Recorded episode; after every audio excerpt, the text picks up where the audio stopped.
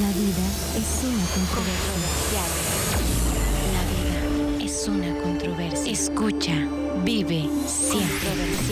Hola a todos y bienvenidos a Controversialex el podcast. Controversialex el podcast. El año 2020 fue un año de renovación y cambio.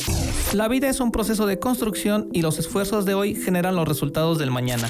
Mi proceso de renovación y cambio me indica que la salud física, mental y financiera pueden hacer cambios trascendentales en la vida. Soy Alex Luciano, una persona que investiga y no deja de aprender. Soy quien piensa que no hay verdades absolutas Y ni el más sabio tiene todas las respuestas. Conocer poco hace fácil encajar cualquier idea que conozcamos en un diseño coherente y todo mundo tiene algo que contar. Tiene algo que contar. Una buena historia viene acompañada de vivencias. Las experiencias de vida van moldeando nuestra realidad y nos van dotando de historias únicas en su tipo. Acompáñame a descubrir cómo las personas que nos rodean dan solución a la vida mientras armamos la Controversialex. Controversialex. Comenzamos. ¿Qué tal amigos? Y bienvenidos a la segunda temporada de Controversialex, el podcast Amor o Pasión. El día de hoy vamos a platicar sobre aspiraciones. Y por ello tengo el gusto de presentarles a una de mis personas favoritas. Él por fuera es una persona seria, pero por dentro es un torrente de felicidad y energía. Fiel creyente de la lucha y los valores sociales, entusiasta, soñador y aparte un buen amigo. Él es ingeniero químico de profesión. Con ustedes, Julio Ernesto Donato Moreno, alias el Chiquis. Un aplauso para recibirlo. ¿Qué tal? ¿Cómo estás?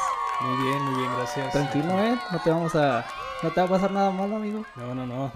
Aquí Contigo a... todo, todo es seguridad.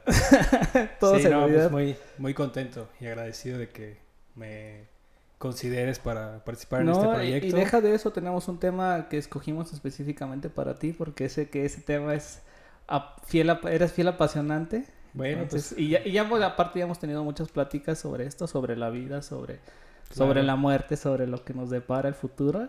Y pues Sí. ahora sí que vamos a darle. Y antes de que empecemos, te voy a hacer una rondita de tres preguntas rápidas. adelante. Espero sí. que me contestes lo más rápido que se te venga a la mente. Y si no, pues ponemos un cronómetro para que esté ahí dando, sonando en lo que, en lo que nos contestas. muy bien. La primera pregunta es, ¿cuál es el personaje de la historia con el que te sientes más identificado? Emiliano Zapata. ¿Por qué?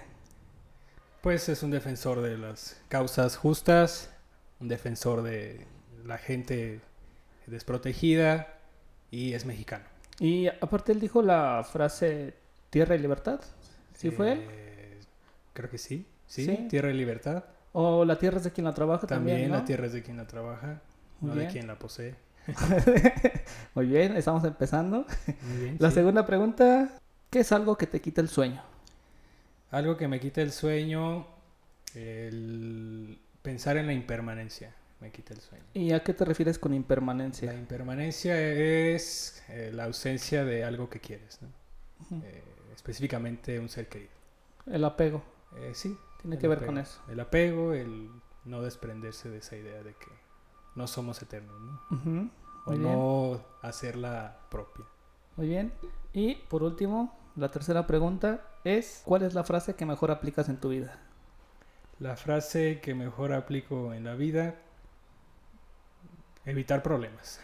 Sí, esa es una frase. No es una frase específica que haya dicho alguien, pero sí es como un- una frase que constantemente ronda en mi cabeza y trato de que esté presente en el momento justo. A veces no ocurre, pero sí es como evitar no tanto problemas, sino complicaciones en la vida. No tanto que sean problemas, pero sí algo que, que me saque del balance que trato de mantener en la vida. Es Muy bien, un balance en la vida. Evitar complicaciones. Muy Es bien. como un- Pasaste un con éxito la primera, este, la primera etapa de este podcast. Hay Ah, que muy bien. celebrarlo. Bravo, aplausos. Tendríamos un tequila aquí, pero pues vemos que no tomas, estás tomando, ya te llegaron los 30 por fin. Sí, ya me llegaron los 30. ¿Cómo ya- te sientan los 30? ahorita? Pues fíjate que bien. Pensé que iba. Uno tiene siempre una idea de qué quiere ser o en dónde quiere estar a cierta edad. Y tal vez no es. Mis 30 no estoy como me veía a los 20. A los 20 No, yo claro. decía. A los 30 yo ya voy a tener un trabajo estable, el, el que, en el que voy a estar ya hasta el final de mi vida laboral Ujú. y con un niño, ¿no? Ese, si voy a tener un hijo va a ser a los 30. Pregúntame ok. ahorita si quiero tener un hijo, creo que no es el momento. Este, no, no tanto por la ilusión, sino por eh, se analizan otras cosas, ¿no? Es mucha responsabilidad y es eh, trabajo, pues me gustaría también incursionar en otras experiencias de aplicación de, de mi profesión. Pero sí, me ha sentado bien. Siento que es una buena edad. No eres tan joven como para ser tan emocional o imprudente como fue mi caso, pero tampoco tan grande como para no tener energía para experimentar todavía nuevas experiencias. Entonces me siento bien. Pero bueno, sí, los 30 me parece que son una edad de un poco o de mucha incertidumbre porque no tienes todavía sí, nada claro. fijo, nada aterrizado, tanto en lo laboral o lo material, lo económico, tal vez no encuentres todavía ese sueldo que quieres o todavía no has materializado todos esos proyectos. Entonces, pues sí, los 30, eh, esa fue una sorpresa para mí lejos de ser la, la edad en la que yo pensaba que iba a tener más estabilidad, pues sí es como la edad en donde mayor Más incertidumbre. in- Inestabilidad, ahora al revés. Pues tal vez no inestabilidad. Eh, me siento estable con muchas cosas de las que tengo en la vida, pero sí de incertidumbre, por ese deseo todavía de, y esa energía todavía de querer experimentar otras cosas, sobre todo en lo profesional. Sí. Chiquis, te voy a decir chiquis en todo el episodio Sí, sí, porque pues adelante. No, así, así no es un secreto para nadie que ese ha sido mi apodo desde la secundaria. Adelante, sí. Sí, no- entonces, nunca he tenido problemas. Se me hace complicado llamarte de otra forma que no sea esa, entonces pues Sí. así lo vamos a hacer Ah, sí, adelante. para generar más confianza. Claro que sí. Entonces, cuéntanos, de chiquito, ¿a qué te querías dedicar? Pues mira, yo de chiquito tenía esos sueños muy comunes, y digo muy comunes porque los compartía con muchos niños. Yo quería ser policía, Ok. como muchos niños, ¿no? Policía, bombero, eh, soldado, no sé, me, me llamaba mucho la atención esa parte de, de, pues dedicarte al bien. La justicia. La justicia, el bien, este, no sé.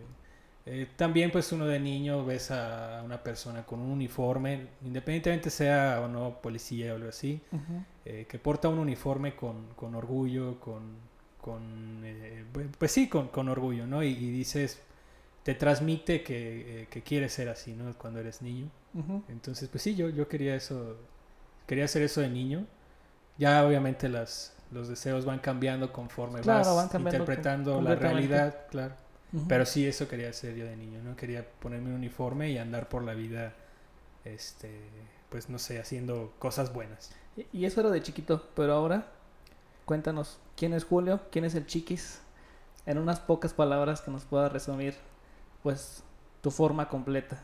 Bueno, en pocas palabras, eh, pues mi nombre es Julio, eh, me dicen Chiquis, como, como bien dices, este apodo lo adopté en la secundaria. Porque yo soy de la ciudad de Guanajuato, capital. Eh, he estado la mayor parte de mi vida aquí, cerca de mi familia. Bueno, este apodo, esta que también es parte de mi identidad, pues lo- me lo impusieron en la secundaria porque yo siempre he ido un año, o bueno, siempre fui un año antes que, que los demás compañeros. Yo entré a la, yo entré a la primaria de 5 años. Entré a la secundaria, pues que entras a la secundaria de 12, yo entré de 11 años. Cuando yo entré a la secundaria yo medía como, como 1,45, 1,50. Entonces, pues de por sí entré siendo yo el más bajo de altura. El, Y luego el más altura. chico en, en edad. El más chico de edad. Entonces cuando entramos como a segundo de secundaria todo el mundo empezó a dar el estirón. Todos mis amigos, pum, se, se estiraron. Pero yo como, bueno, yo lo explico así, por ese desfase de edad, este, Sí, tardaste un poco. Tardé ¿no? un poco más, pero yo Ajá. seguía midiendo entre unos 50 y todos los demás ya medían unos 60, unos 65. Sí, ya habían llegado como a su estatura, ya se van a quedar de grandes. Entonces, esa situación o ese e- eso prevaleció un rato. Un- y, y de ahí salió el apodo. Un amigo empezó, no, pues que eres el más chiquito, eh, de edad y de estatura, y empezaron el chiquis, el chiquis, el chiquis. Muchos de mis compañeros que yo tenía en la, en la secundaria estuvieron conmigo en la prepa y ahí fue donde yo te conocí. Y ya pues ya tenemos varios años de, Ya, de de hecho, vamos a- conocernos y de amistad. Este año vamos a cumplir 16 años de conocernos. 16 años, Ya más 30. de, más de la mitad de mi vida ya que te conozco. Es Ha sido un placer conocerte. Todo un placer. Sí, entonces de ahí, ahí tú conociste el apodo, realmente porque la gente Pues ya que estuvo decía, en la ¿eh? secundaria, amigos realmente que todavía conservo, se trajeron ese apodo de la secundaria y dije, yo voy a entrar a la prepa, es mi oportunidad de hacer otra identidad, ¿verdad? que me pongan un apodo, Sí, claro. pues más que sí, que esté más... el grande. Ándale, que esté más suave, ¿no? El, el- el tigre, el valiente. No, seguí siendo yo el chiquis y hasta la fecha. el valiente. eh, hay mucha gente que no lo conoce, pero la gente que me conoce la secundaria o la prepa me siguen diciendo así. Por ejemplo, mis compañeros de la universidad, pues no. Ellos sí te dicen Julio. Julio, sí. O no, algo similar. Porque cuando yo entré a la, a la universidad, un profe me empezó a decir Julito. Vale. Entonces ya soy Julito para la gente. que o sea, pero siempre fue como en diminutivo esa parte. de- Sí, sí, sí. No sé si es por mi, mi aspecto, mi estatura. Ajá. Porque sí, definitivamente no soy de los más altos. Pero Tampoco los más, eres más alto que yo, ¿no? Bueno, tampoco los más bajos, pero sí, ya ese apodo surgió allá y, y- y viene como encadenado, ¿no? Ah. Siempre en diminutivo. Ok. Y cuéntanos un poquito más de tu vida, de tu familia. ¿Qué nos puedes abundar poquito? Bueno, mis papás, mi mamá es enfermera, es enfermera geriátrica, ella trabaja en lo que antes era el INSEN, ahora se llama INAPAM. Eh, yo pasé mucho de mi infancia conviviendo con personas adultas mayores, eh, pues por las mismas actividades que se les hacen de recreación, pues mi mamá siempre nos estuvo involucrando con esas personas, de las que uno aprende mucho, aprendes mucho de la experiencia, eh, de todas esas historias que te cuentan. Esas personas a veces son, están muy solas y tienen mucha necesidad de hablar con alguien y comparten muchas historias, consejos, historias de vida. Y bueno, pasé así parte de mi infancia. Mi papá es profesor, entonces pues también ahí en, en mi casa no tenía esa parte en la que mi papá pues, se pasaba eh, preparando clases, hablando Sí. de los alumnos, algo más o menos conocerás Sí, esa dinámica en tu casa. Y pues am- también así, ¿no? Enciclopedias, este, pues ahí siempre he seguido el abonero de los libros ahí en la Sí. casa. Y crecí con tres hermanos, bueno, somos cuatro, eh, tengo tres hermanos. Yo soy el segundo, eh, yo estudié, como dices, ingeniería química. eh, eh, bueno, es una, es una de las cosas en la vida que, que me gusta, que así cuando te preguntan, pues, ¿qué estudiarías si volvieras a nacer? Yo creo que estudiaría otra vez ingeniería química o algo similar. Pero sí me, me gusta mi profesión, me gusta las áreas en las que se puede ejercer mi profesión, Que son muy diversas, desde la aplicación técnica hasta la investigación científica. Eh, me gusta como ese, ese rango, ese espectro en la que, en la que se puede aplicar. Eh, estudié en la Universidad de Guanajuato Ingeniería Química. Eh, yo me gradué por ahí de 2000, 2008. 2008, no, No, no es cierto, 2013. 2013. Salimos en 2013 y Sí. eh, ingresé a la maestría de ingeniería química también ahí mismo en la Universidad de Guanajuato y eso pues me, me enfocó un poco más el ejercicio de mi profesión hacia una metodología más de investigación, Así de la lectura, del desarrollo de, de proyectos Eh, más a escala laboratorio y ese tipo de cosas. Sí, y lo dices de buena manera, que ese tema, como lo dices, de investigación y desarrollo y educación, lo vamos a tocar un poquito más adelante. Ujú. Pero antes, 2021, ¿qué haces? ¿A qué te dedicas? 2021. Actualmente trabajo en Protección Civil del Estado. Estoy ejerciendo eh, mi profesión en ese ámbito. Eh, hago yo análisis de riesgos que tienen que ver completamente con sustancias químicas, ya sea el riesgo que se genera por las propiedades de la sustancia química como tal o por eh, pues que te la encuentres en el, en el aire, en el agua o, o que no sé, las sustancias tienen propiedades a veces explosivas, inflamables, también analizar esos efectos Los riesgos los también. riesgos. Ajá, entonces, pues yo lo que hago es, son esos análisis, son análisis computacionales, simulaciones en computadora que a la vez se trasladan a un sistema de información geográfica, se plasman en un, en un escenario geográfico y se hacen públicos a la sociedad. Esto es eh, hacer público ese conocimiento del riesgo eh, en algo que se llama Atlas. Atlas de riesgo. Atlas de riesgo que es público y lo pueden consultar. Ahí pueden saber si una zona es inundable, si está cerca una ladera que pueda haber Sí, un derrumbes, desprendimiento de rocas. En mi caso, pues si cerca hubiera, digamos, un, un tanque de gas y pudiera explotar y si se puede afectar a lo mejor tu vivienda o si quisieras comprar un terreno. Entonces, pues eso me, me parece eh, muy bueno, me gusta, me gusta lo que hago porque encuentro eh, el, el objetivo principal es el beneficio a la, a la sociedad y, y, pues se encuentra, ¿no? Es, es, eh, ahí lo puedes ver y puedes este, estar tú al tanto de tu propia seguridad. Sí, y es algo que también tú decías que cuando eras chiquito te querías dedicar, ¿no? Te querías dedicar a algo como para un bien social. Entonces ahora estando en protección civil, creo que también de cierta manera estás dando o realizado ese sueño que tenías de chico, teniendo a lo mejor que aportar a la sociedad, a lo mejor la parte de la protección, de la precaución, de la prevención. Porque en eso se, a eso se dedica la protección civil, no, no, al tanto al actuar, sino al prevenir. Sí, de hecho, pues protección civil, eh, su ejercicio eh, se enfoca en algo que se llama gestión integral de riesgos. Y la gestión integral de riesgos, a resumidas cuentas, eh, lo que trata es de analizar ese tipo de, de, fenómenos desde tres aspectos, antes, durante y después. Antes, como bien dices, todas aquellas acciones de mitigación, Sí. prevención que se pueden hacer para que no ocurra o que si ocurre, pues las pérdidas sean las menores.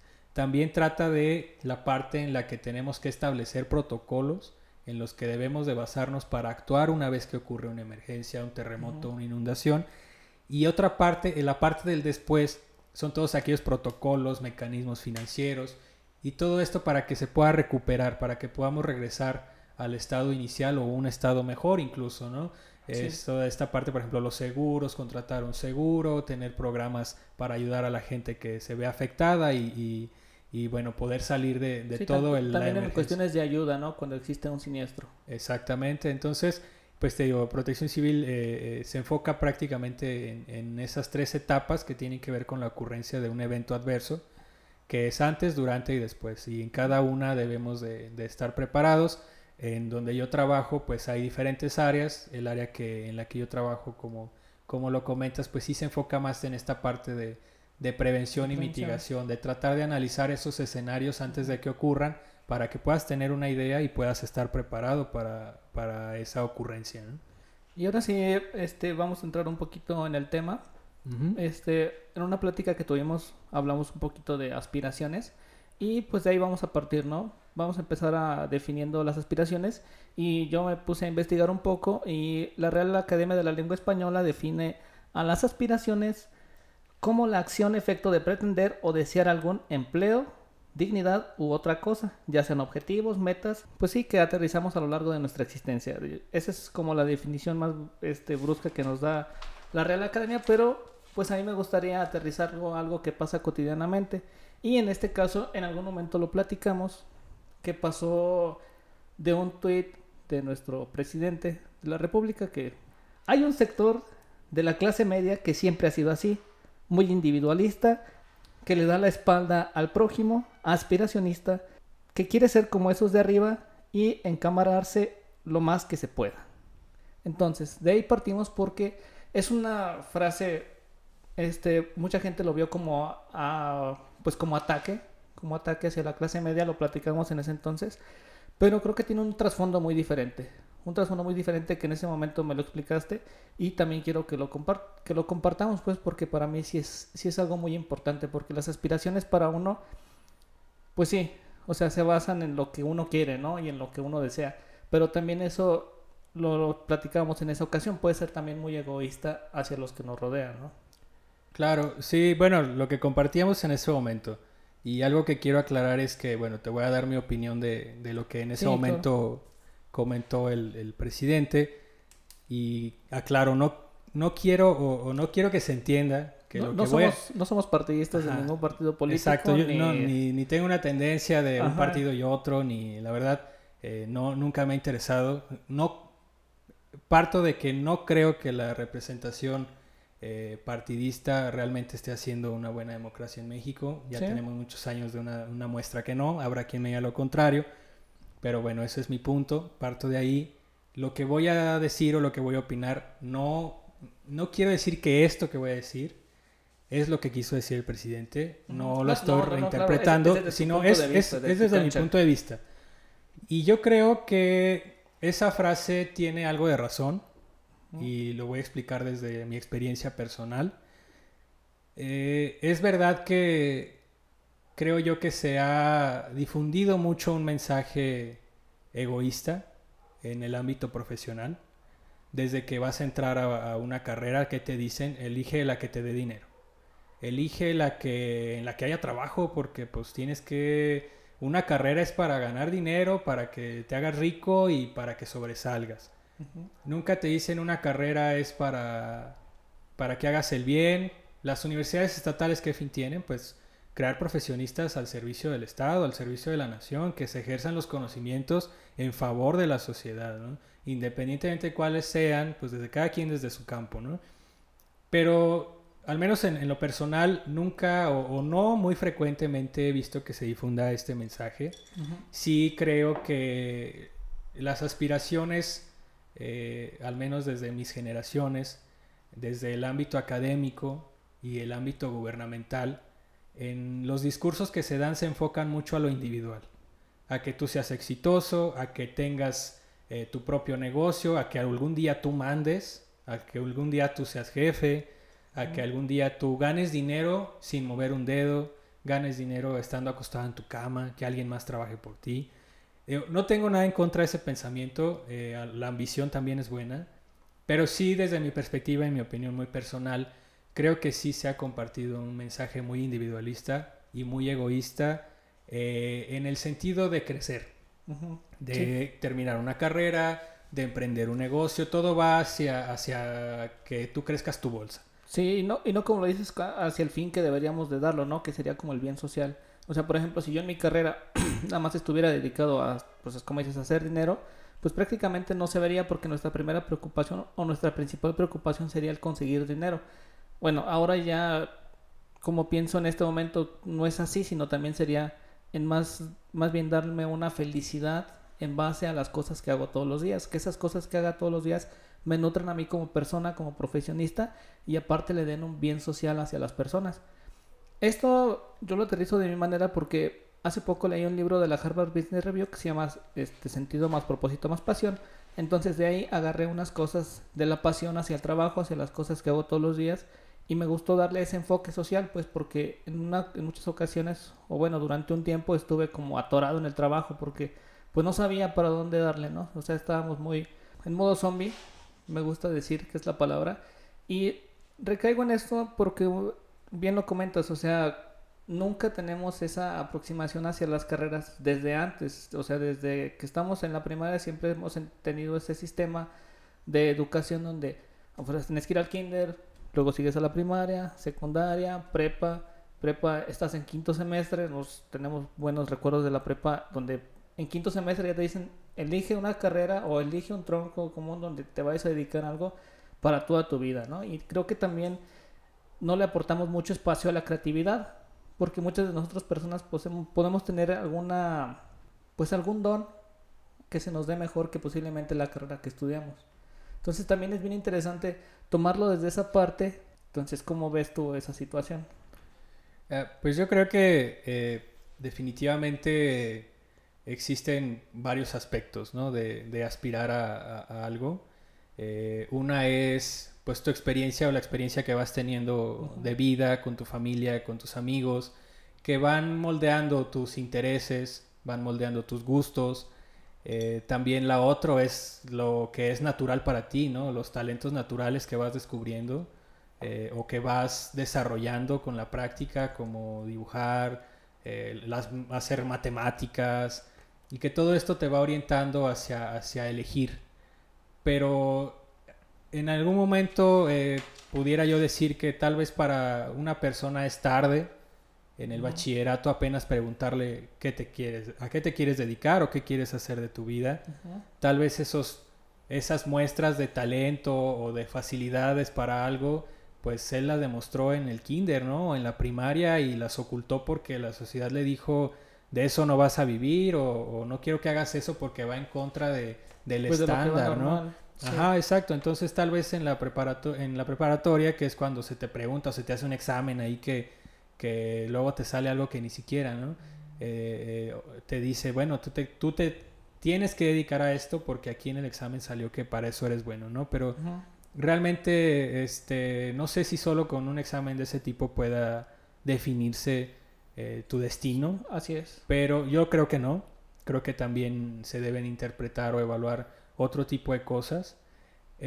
Pero sí también es muy sesgado por, por la opinión, ¿no? La opinión de, de, quien en ese momento consideras una autoridad para decirte qué hacer, ya sean tus padres o el orientador vocacional que te encuentras en la escuela. Eh, que te dice, híjole, pues mira, te salió aquí que vas a ser, eh, no Físico sé, matemático que pues vayas no quiero decir una profesión en específico porque no quiero ofender a nadie, pero pues sí, sabemos que hay profesiones en las que la sociedad te dice, de eso te vas a morir de hambre. Sí. Y a lo mejor tu examen, tus habilidades, te salió eso. Pero ya el orientador vocacional te dice, híjole, pues sí, eso te salió, pero la realidad es que pues busca algo que te deje dinero, que puedas vivir, que, que te puedas hacer rico, que haya trabajo, que te puedas ir al extranjero a, a trabajar y todo este tipo de cosas, ¿no? Que, que muchas veces escuchamos cuando vamos avanzando en nuestro ejercicio académico. Y siento ahí que pues ahí ya se va modificando un poco la idea de lo que realmente quieres o el motivo verdadero de tus aspiraciones. Se empieza a sesgar, se empieza a, eh, pues no sé, ya empiezas a tomar como, prim- primorde- como primer motivante el beneficio económico, Sí. ¿no? Porque ya te dijeron que pues la escuela se hace para que puedas ganar lana. Y sí, eh, tristemente pues vivimos en un sistema en el que el dinero es el medio para obtener casi cualquier cosa, incluso hasta lo que es- son derechos humanos básicos como la alimentación o una vivienda, a veces se convierten en un lujo que, bueno, en mi opinión pues no debería, pero el sistema así es y pues sí también te la piensas, ¿no? Ya en la preparatoria pues tienes la edad suficiente para decir, híjole, pues tiene razón. Yo ya empiezo a ser consciente de la situación eh, social, socioeconómica y, y- y sí, si yo estudio esto, pues no la voy a armar, hay que ayudar a, a los papás, hay que sacar a los hermanos más chicos adelante y pues con esta carrera no la voy a armar por más que me guste. Entonces ya las aspiraciones se van convirtiendo en algo ya, ya motivado por ese eh, interés económico que creo que es de lo que hablaba el presidente. Y pues sí, eh, digo, lo que estoy diciendo no quiero decir que sea lo que él quiso decir, pero sí, yo entendí ese mensaje de esa manera y, y concuerdo en ese aspecto, que sí hay gente que es- está orientando sus aspiraciones motivadas únicamente en el beneficio económico, el beneficio monetario, dejando de Sí. lado lo que pudiera compartir o lo que pudiera aportar. Aportar a la sociedad. exacto.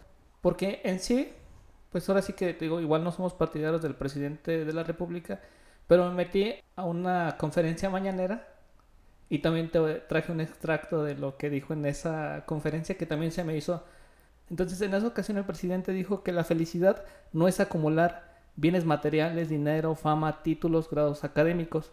La verdadera felicidad es estar bien con uno mismo, estar bien con nuestra conciencia y con el prójimo lo traemos un poco a las aspiraciones y pues sí, realmente ahora pues lo que nos interesa es ser más felices o bueno, no sé, pero en, mi persona sí me interesa te- tener más felicidad, estar mejor conmigo mismo. A todos nos van a criticar todas las cosas que digamos y todo lo que pensemos. Sí, siempre porque también me gusta pensar que en este mundo es tan vasto y tan rico que mucha gente no piensa igual que nosotros. Y eso también es una parte muy interesante. Vamos ahorita a dar un giro de 90 grados porque yo sé que entrando en los temas que a ti te gustan y aquí podemos durar horas. Estos, estas han sido pláticas de hasta la madrugada. Claro. sí, ¿no? Y pues sí, hay unos tequilitos hasta, Claro. hasta que amanecen. Y entonces voy a recaer un poco también en, en la persona que eres. Eres una persona bastante pensante que dice las cosas Eso dice. que, que me gusta me gusta a mí la forma en la que dices las cosas entonces para mí es muy agradable estarte escuchando. Y te digo vamos a darle un giro de 90 grados porque nuestra temporada de controversiales nuestra segunda temporada se llama amor o pasión. Muy entonces de todas las personas que vienen con nosotros nos gusta saber para empezar qué piensan que es el amor Bueno, te voy a dar mi definición muy personal. claro pues aquí no venimos Y- a no, no traemos enciclopedias aquí Exacto. entonces venimos y eso es eso es lo bonito o sea que me lo digas desde tu sentir Sí, ¿no? Pues así como dices en tu intro, ¿no? Pues ahí la gente va moldeando su realidad. claro La definición de, de amor que te puedo dar realmente no está conformada por conceptos que haya leído eh, por ahí, ¿no? Y de hecho buscas conceptos de amor y pues no creo que te salga realmente una definición No, claro, específica, hay muchas ¿no? definiciones del amor, aparte de que cada persona este, fomenta el amor o, o proyecta su amor de diferente manera. ¿no? Claro. No, todos hace- damos y recibimos amor de la misma manera. Entonces, pues, basada en mi experiencia, eh, poca, te voy a dar mi definición. Yo creo que amor eh, no es un concepto eh, que se conforme de un elemento. Yo creo que hay varios elementos que conforman esa idea de amor. Y, y los que creo que conforman esa idea de amor es, primero, eh, a lo mejor una descripción muy ah, fisiológica. Eh, tú obtienes una señal, tu cerebro recibe una señal por medio de la vista, por medio de tu Sí, por el medio de los gusto, sentidos. eh, por medio del tacto. Y, y esa, esa sensación, esa señal que recibes, te genera ciertas emociones, ciertas reacciones eh, corporales, eh, fisiológicas, eh, emociones. Y yo creo que cuando esa señal que tú recibes te genera esas emociones, ahí empieza el amor. Otro elemento que creo que, com- que compone el amor es la frecuencia. ¿Con qué tanta frecuencia tú tienes esas sensaciones o esas reacciones positivas de placer? Eh, eh, no sé, te- se te enchina la piel, sientes maripositas en la panza, eh, sonríes, incluso la sonrisa, pues no es como que diga, híjole, primero, son, no sé, no es algo que tú mecanices, ¿no? Es algo natural Sí. y viene dado por una señal que recibe tu cerebro que te provocó esa felicidad, esa reacción. Entonces, la frecuencia con la que tú, eh, tú Sí, obtienes esa- esa desarrollas, exacto, tú desarrollas esas sensaciones positivas, esas emociones positivas, también compone al amor. Y otro factor que, que creo también es importante, pero tal vez no tan importante como estos dos que acabo de explicar, es la intensidad. ¿Con qué sí. intensidad tú eh, sientes eso? ¿Con qué intensidad sientes esa felicidad, ese cosquilleo en el estómago? ¿Con qué intensidad sonríes? Hay de sonrisas a sonrisas. Eh, ¿Con qué intensidad te tiemblan las piernas ¿no? cuando recibes esa señal? Te digo, eh, de diferentes eh, eh, orígenes, ¿no? Sí. Eh, pero pues claro, entran por los sentidos, pero de diferentes orígenes. No sé, te puedo poner un ejemplo. Eh, cuando ves la cara de tu madre, por ejemplo, pues son, uno sonríe, ¿no? Te sientes feliz y más si no la has visto No, en mucho tiempo. tiempo. Entonces, ahí es el primer componente del amor para mí. Esas sensaciones positivas, esas emociones, esas reacciones en el cuerpo. Lo segundo es la frecuencia. ¿Con qué frecuencia Sí, ocurre sentimientos, estos sentimientos cada que ves la cara de tu madre? Pues es permanente. Todas las veces que veas la cara de tu madre vas a sentir eso. Entonces, ese es otro componente del amor. Eh, y la intensidad, ¿no? Eh, hay amores de diferentes intensidades. Sí. pero sí hay un, un toque, ¿no? En esa intensidad que sientes que dices, híjole, esto, pues esto es amor, ¿no? Porque sentí, eh, se me enchinó la piel, me temblaron las piernas, lloré después de ver a, no ver a, a- a- a mi pareja, a mi esposa, a mi mamá, después de mucho tiempo y sentí esa intensidad. Entonces, para mí eso es el amor y aplica, pues creo que aplica hasta no solo para cosas que nosotros consideremos positivas, ¿no? Hay personas que cosas que nosotros consideremos negativas les pueden generar estas sensaciones y pues también puede ser amor, amor por algo malo o algo negativo, pero ahí está, ¿no? Sienten cosas, eh, tienen, tienen sensaciones placenteras, emociones, eh, pues una alegría tal vez de hacer algo malo y, y lo, y cada vez que lo hacen lo sienten intensamente y, y, pues desde mi definición muy personal pues eso es amor, amor por algo malo. No siempre el amor creo que tiene esos- ese toque positivo. positivas. Exacto. Ok, ¿y la pasión? ¿Cómo la ves tú? Pues mira, la pasión yo la asocio con algo más voluntario. Eh, La pasión yo la veo como esa voluntad que tú pones en hacer las cosas, esa, eh, ese sentimiento de querer generar motivación para hacer algo. Eh, es, la pasión para mí es más, es más de voluntad. ¿Qué tanto tú pones de tu energía, de tu mente, de tu disposición? ¿Qué tanto buscas encontrar motivación para, para hacer algo o para alguien, ¿no? Para alguien, para, para realizar una actividad, para ti mismo incluso. Pero eso yo lo veo más como, como ya voluntario. O sea, de- voluntad propia. ¿Y crees que el amor va ligado con la pasión? Sí lo creo, pero no son, desde mi perspectiva, no son codependientes. Ok. O sea, el amor es todo esto que, que te acabo de explicar. Que, que son una suma de elementos. Exacto. Y el amor puede desarrollar pasión. Porque el amor te desarrolla todas estas emociones positivas que te llevan a encontrar muy fácil la motivación. La motivación por tu trabajo, eh, no sé, eh, tú amas tu trabajo porque cumple todos estos factores que, te acabo de explicar, entonces es muy fácil que encuentres la pasión, que es todo este conjunto de fuerza de voluntad, motivación para que te despiertes temprano, te rasures, te vistas bonito Sí, para ir a tu trabajo, exacto. Pasión por ver a tu familia, pasión por tu pareja. Eh, híjole, voy a llegar temprano porque la quiero ver. Esa es la pasión, pero es ya más de, de decisión propia y de voluntad. Entonces, el amor puede generar pasión, sí, sin duda. Tal vez la pasión pueda generar amor, pero desde mi perspectiva no siempre. No sería tan real, entonces. Exacto. Por ejemplo, uno puede tener pasión por su trabajo, pero no amarlo. Uno puede despertarse temprano, poner toda su voluntad todos los días para ir con la mejor cara, la mejor apariencia, pero no precisamente tienes todos estos factores que te explicaba que para mí son amor. Sí, a lo mejor tú llegas y no sientes muy bonito. intensidad. Exacto. Entonces puedes tener pasión por tu trabajo, pero, Pero no no sentir amor. Pero el amor es muy fácil que desarrolle pasión. La pasión puede o no desarrollar amor. Pero es más complicado. Exacto. Y no creo que sean codependientes por lo siguiente. Uno puede amar algo sin sentir pasión, lo creo así. Por ejemplo, no sé, uno ama a su familia, ama a su, eh, bueno, en este caso, pues a, a- a mi pareja, a mi futura esposa. eh, eso siempre está. Siempre está la intensidad, siempre está eh, ese factor de que siempre con Sí. frecuentemente esa sensación se, se repite. Este, y esas son cosas que naturalmente desarrollan amor. Pero ¿qué pasa con algo o con las frases que a veces la gente abusa y que dice, yo amo bailar, yo amo mi coche? Entonces, tú puedes, eh, eh, en- a lo mejor tú dijiste amas, amo mi coche porque el primer día que lo viste, que te lo Te dieron en la agencia, híjole, sí, él, ¿no? pero ya después vinieron todos los gastos que implica tener un coche y ya no, ya no se presentó esa sensación y ya nomás lo amaste el día que lo compraste y el día que lo vendiste. Entonces, bueno, a lo que, a la idea que iba y es esta relación entre, entre, entre qué tanto están eh, enlazadas o qué tanto son codependientes el amor y la pasión. Eh, yo creo que, que puede existir amor sin pasión. O sea, ya, ya vimos tres escenarios. Está el amor. El amor desarrolla muy fácil pasión. Tú puedes tener pasión por algo, pero no precisamente amarlo.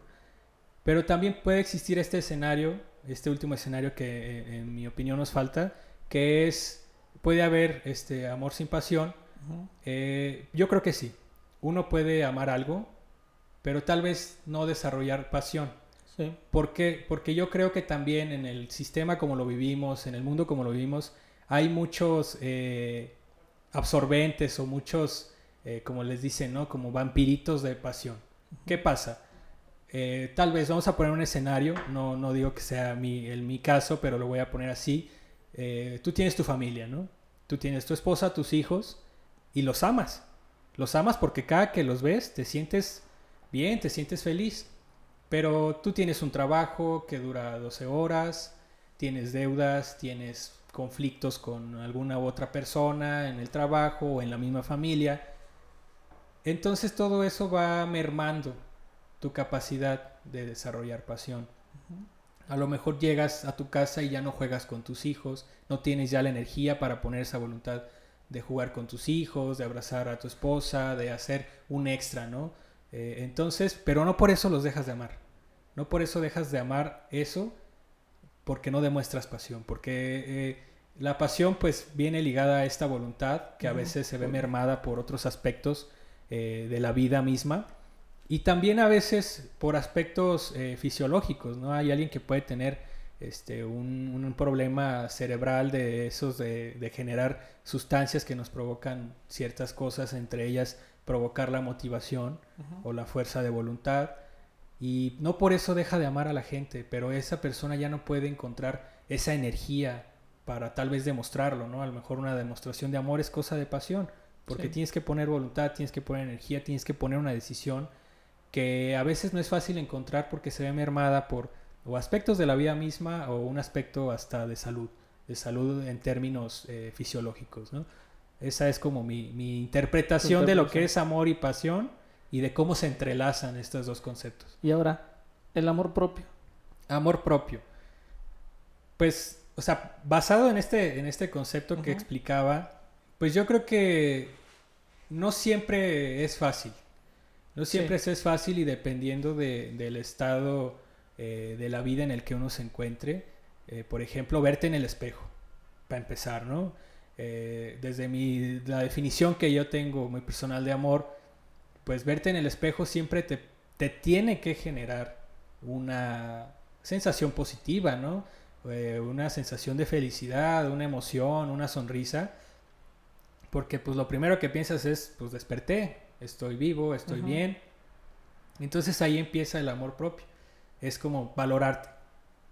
A lo mejor lo pongo en un sentido muy visual, pero pues valorarte, ¿no? Con cómo estás, cómo No, eres. y deja de eso, ta- también lo, lo visual se va con lo emocional, o sea, también de aceptarte en la persona que eres, porque sabemos que todas las personas no somos perfectas, entonces tenemos tanto cosas buenas como muchos pues valores donde de repente tropezamos, entonces también es aceptarnos en base a eso que también somos, o sea, porque somos una construcción de muchas partes, ¿no? No somos únicos. Claro, y bueno, esto es, esto es como el amor propio, ¿no? Se, se debería de dar de manera natural al, al sentirnos, ¿no? Al que te agarres una mano con otra, eh, que sientas, te des el tiempo de sentir cada parte de tu cuerpo y digas, estoy bien, eh, me siento bien, al verte, al escucharte.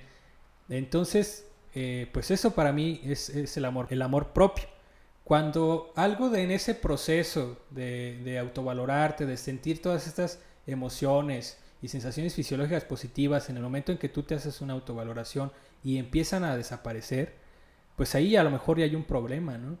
Y un problema que no tiene que ver solamente con que no te ames, ¿no? Con que ah, mucha gente cree que el amor propio a veces es voluntario, que tú no te amas porque no quieres. Pero como te explicaba, ¿no? Eso me parece un, una perspectiva egoísta, porque a veces la gente, la persona se ve limitada por otros aspectos que no dependen de él, como eh, pues la vida como es, la rutina, eh, lo que te pone el sistema socioeconómico, pues este estándar para ser feliz que tiene mucho que ver con el dinero, eh, una apariencia física, una limitación cerebral a, a sentir estas emociones. O sea, a veces pues el amor propio debería de ser de manera natural, pero, pero a veces no aparece y a veces no es cosa solo de voluntad o de pasión, ¿no? A lo mejor sí dices, bueno, le voy a echar pasión a mí mismo, a mi persona, voy a despertarme temprano, me voy a Voy rasurar, me voy a peinar, este, me voy a ver al espejo y me voy a decir cosas chidas, ¿no? Para sentirme bien, voy a cultivar ese amor propio, pero ya tiene que ver con la pasión, con una voluntad, con un con una acción, Ya con no una viene desde el decisión. amor, como Exacto. dices. Cuando esa pasión se ve limitada, como te, te decía, por otro tipo de aspectos externos, pues entonces ahí la atención al amor propio debe de ser más allá de ámate, quiérete, eh, eres ganador, ¿no? Más allá de una atención médica o, una atención de otro tipo, también. ¿no? Ajá, exacto. Y ahora, en las cosas que haces todos los días, ahí cómo le das el amor y cómo le das la pasión. Eh, mira, no puedo decir que, que ame lo que haga porque me parece un concepto que hay que hablarlo con, con respeto, ¿no? O sea, decir te amo para mí es no porque sea cuestión de egoísmo o de ego, pero sí es un concepto fuerte. Porque amas a tu familia, eh, en mi caso pues yo amo a mis papás, mis hermanos, mi familia, eh, mi futura esposa, eh, pero decir, andar por la vida diciendo amo, amo el café, amo mi coche, amo, me parece algo que empiezas a perder un, un sentido de lo que en verdad amas, lo que quieres, lo que te gusta. Entonces, pues sí creo que, eh, bueno, hay que primero definir esta parte de, de- de lo que es el amor. Creo que ya me salí un poco. No, no, dale. No sé. No, La idea y- Y, inicial- te digo, va, va- va un poco enfocado a las cosas que hacemos todos los días, ¿no? Ajá. Y tú lo decías, ponías un ejemplo muy claro hace rato. O sea, le doy el... Le pongo toda la pasión, le echo todas las ganas al trabajo, pero no le doy amor. Ok. Sí, entonces va por ahí, o sea, no va tanto a... Sí, a que todos los días ves a tu familia, a tu esposa. Ok, No, no, a, no. a lo que hago todos los días, eh, a veces, eh, bueno, pa- partiendo de esto, ¿no? De, de que tú hagas una autodefinición de, de amor y lo empieces a, a aplicar a las cosas que haces. No siempre es fácil agarrarle amor a- al estudio o al ejercicio académico que uno ha tenido. No siempre es fácil No, agarrarle amor a, a- al trabajo, a lo que hace uno todos los días, a- incluso a una rutina que, que podríamos considerar beneficiosa como hacer ejercicio, no siempre uno le agarra amor a pararse a las 6 de la mañana a Sí, hacer te, te ejercicio. digo, como tú lo decías hace rato, es más enfocado con la pasión Exacto. que en vez de, del amor que le das, o sea, Exacto. porque el amor es un poco más personal o bueno, es más sentimental, es más profundo y algo como tú bien lo decías, la pasión es más de voluntad, entonces Exacto. tiene que ver con esa parte, entonces posiblemente al trabajo no lo ames, pero sí le vas a dar, le das mucha pasión. Exacto, desde estas definiciones que, que te ah, comentaba. Sí, te digo, y es esa parte. Y ahora, quiero pasar también a una parte que se me hace bien interesante. La adicción al trabajo y la monotonía en el trabajo. O sea, enfocado específicamente a eso. Para mí, cuando estás eh, en modo zombie, le digo yo, o la monotonía, pues es que estás pues nada más esperando que den las seis para que ya se acabe. Y cuando estás este, siendo adicto al trabajo, es porque le das más de lo que, lo que tú puedes dar, ¿no? O sea, descuidas a tu familia, descuidas tu salud, descuidas tus relaciones personales, descuidas prácticamente todo lo que tienes a tu alrededor y se lo das al trabajo. A ti, en tu caso, ¿te ha pasado en alguna ocasión? Hilándolo con, con la idea anterior, eh, pues esta parte de, la, de lo que hacemos todos los días y, y bien lo comentas, el trabajo, pues el trabajo nos absorbe gran parte de nuestra Nuestro vida activa, ¿no? De nuestra vida en la que estamos activos, despiertos. Y en este sentido, eh, yo creo que se cumple el escenario que te decía de, de- de que puede haber pasión sin amor, pero la pasión puede generar el amor, ¿no? Entonces, pues a veces no llega uno amando el trabajo que tiene o las actividades que realiza todos los días, parten de un ejercicio o de una intención de desarrollar la pasión y a veces esa pasión que uno le pone a las cosas puede desarrollar amor por las cosas. Uno llega desconociendo el trabajo, Sí. no llegas amándolo, pero llegas con toda la intención de Sí, poner pero, lo pero mejor dices, de ti. o sea, como el amor se da este, por una construcción de varios elementos, que es la frecuencia Exacto. y es la intensidad, pues sí, lo puede construir de esa manera cuando sea bueno. Ajá. Sí, entonces eh, esa pasión pues te puede llevar a, conformar ese amor, ¿no? Por las cosas, por las actividades. Hablando de la monotonía, hablando de, todo este, eh, bueno, sentido en el que en algún momento se puede convertir una actividad que realiza uno y que es a lo mejor la actividad más importante de nuestro día, porque pues en eso se basa nuestra subsistencia, eh, nuestra calidad de vida. Es muy fácil, es muy fácil caer en la monotonía, caer en ese extremo de desmotivación. Ejercer o tratar de crear pasión sin que se genere el amor es muy cansado. Si tú tienes un trabajo y le dedicas mucha pasión, tratas de estar ahí siempre, pero no desarrollas ese amor, en algún momento te vas a cansar. En algún momento se va a convertir en una desmotivación, en, en una monotonía, y eso va a empezar a generar otras cosas contrarias totalmente al amor, porque están estas cosas que te hacen eh, sentir cosas buenas, emociones positivas, reacciones corporales positivas, pero también están estas cosas eh, que digamos son eh, Contrarias. contrarias o, o- o la antítesis de- del amor, eh, que tal vez no, no sabría cómo definirlo, tal vez no como odio, sino como algo como algo- un concepto No. contrario al amor. Ok, mira, la, anti- la antítesis del amor, que no es el odio, sino es la indiferencia. Pues sí, puede ser uno de los efectos, pero bueno, desde mi opinión. Pero sí, definitivamente y totalmente de acuerdo. Lo peligroso de esto es, es ¿qué es? Que así como el amor te genera emociones positivas y reacciones corporales o fisiológicas, como, como le llamemos, también positivas, pues va a haber esa antítesis del amor que te va a hacer tener emociones negativas y que te va a hacer sentir sensación, te, te va a hacer sentir cosas corporales fisiológicas negativas también. Dedicaste pasión a tu trabajo, no desarrollaste el amor, viene lo contrario, ¿no? Empiezas a tener emociones destructivas, como yo ya me quiero ir, ya no me llevo bien con nadie, eh, llegas a tu casa, transmites también todo esto, empiezas a tener reacciones corporales fisiológicas negativas, colitis, gastritis, me duele la cabeza, tengo migraña.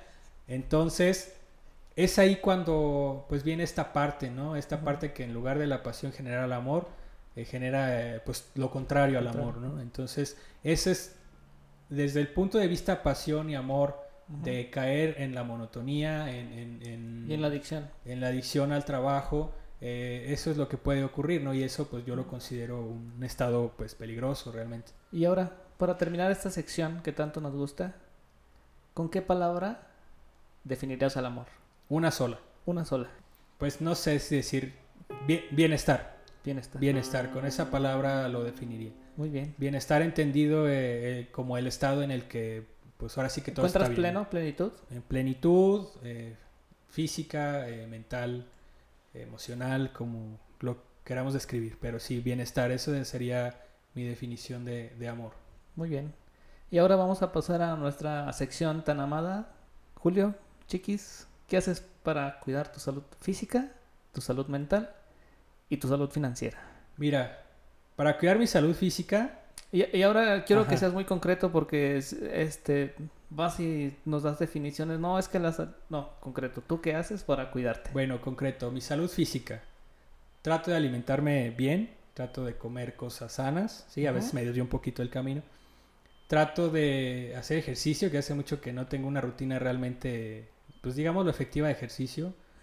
Vas un día Eh, a correr y cuatro semanas no. Exacto, Ok. Pero sí, va más enfocado. Trato de hacer hábitos buenos. Por ejemplo, eh, no tomo refresco desde hace muchísimos años. ¿Pero qué tal las chaves? Eh, no, pues es así. Esas hacen bien. ¿Cuántos sellos le has visto a una botella de cheve?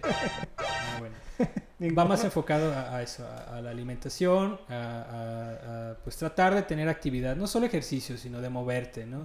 Estoy en el trabajo, trato de hacer cosas que me mantengan activo, activo eh, de manera corporal.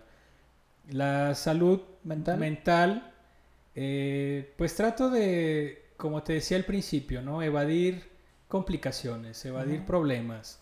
Trato de, de ser, eh, no sé, de, de hacer acuerdos, eh, de, de evitar problemas, de retirarme a tiempo, ese tipo de cosas. Trato de, de tener esas decisiones siempre, a veces no, no pasa, eh, a veces ya es tarde tomarlas, pero trato de ser ecuánime, trato de ser diplomático y trato de evitar todo lo que, lo que huela a problema. A veces es imposible, pero eh, trato, trato de hacerlo eso en la parte mental, porque sí, cuando uno se mete en un problema, en un conflicto, pues eh, soy Sí, de las personas que... situaciones. Sí, también. soy de las personas que me da vuelta en la cabeza mucho tiempo e incluso pues esta parte, ¿no? Pues en la noche, ¿no? Y que no te dejan dormir estas ideas negativas que adquiriste en el día, trato de, de tener esa, esa salud mental. En algún momento de mi vida fui a terapia psicológica y me gustó mucho, creo que es algo, una recomendación que yo haría a las personas que nos escuchan, acercarse a los profesionales, a un psicólogo. Y no simplemente porque tengas un problema, ¿no? No. Sino hacerlo recurrentemente. No, porque al final es como un nutriólogo.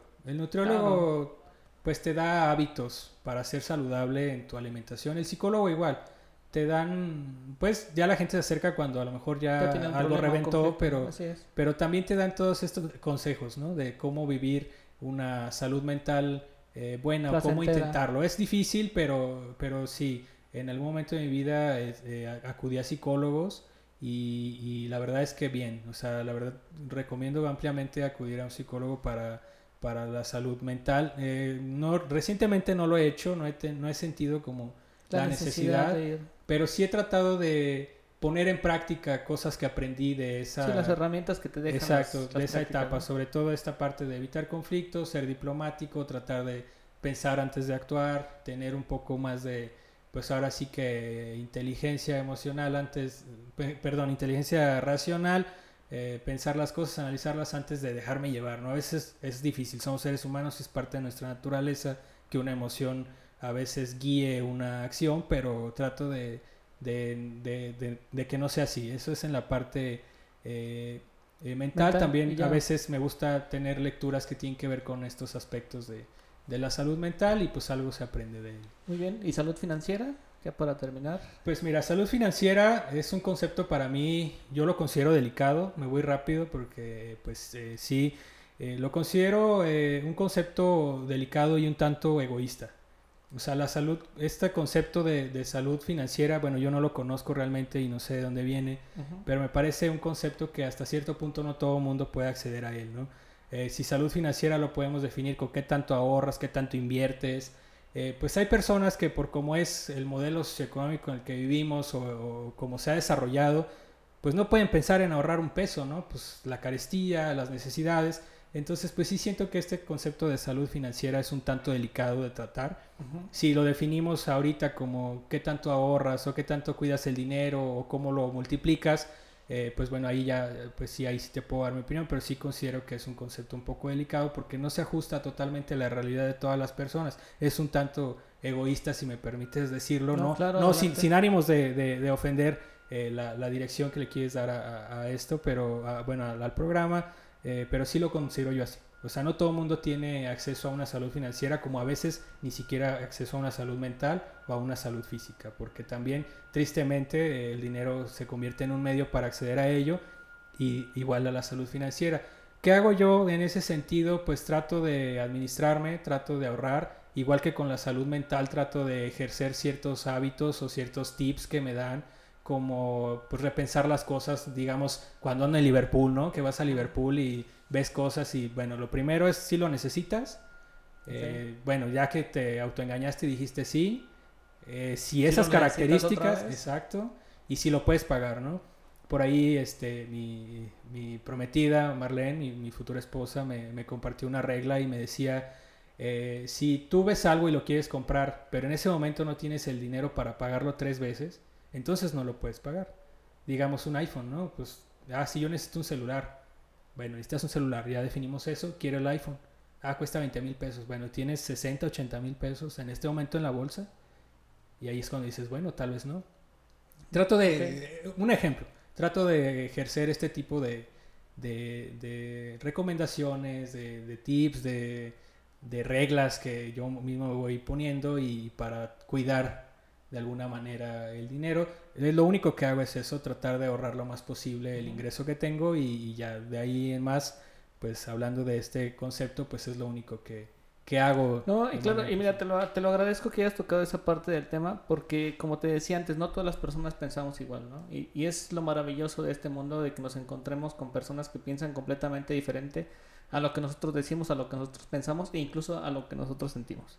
Entonces, pues realmente también es muy, es muy constructivo de tu parte que nos digas lo y nos expreses tu, tu pensamiento, ¿no? Porque siempre lo he dicho, tú eres una de las personas muy especiales en cuestión del, del pensamiento, de la razón, porque utiliza mucho la razón y su conocimiento para poner en práctica su día a día, ¿no? Entonces, pues eso te lo quería también agradecer también. No, pues te, te agradezco esa valoración, ¿no?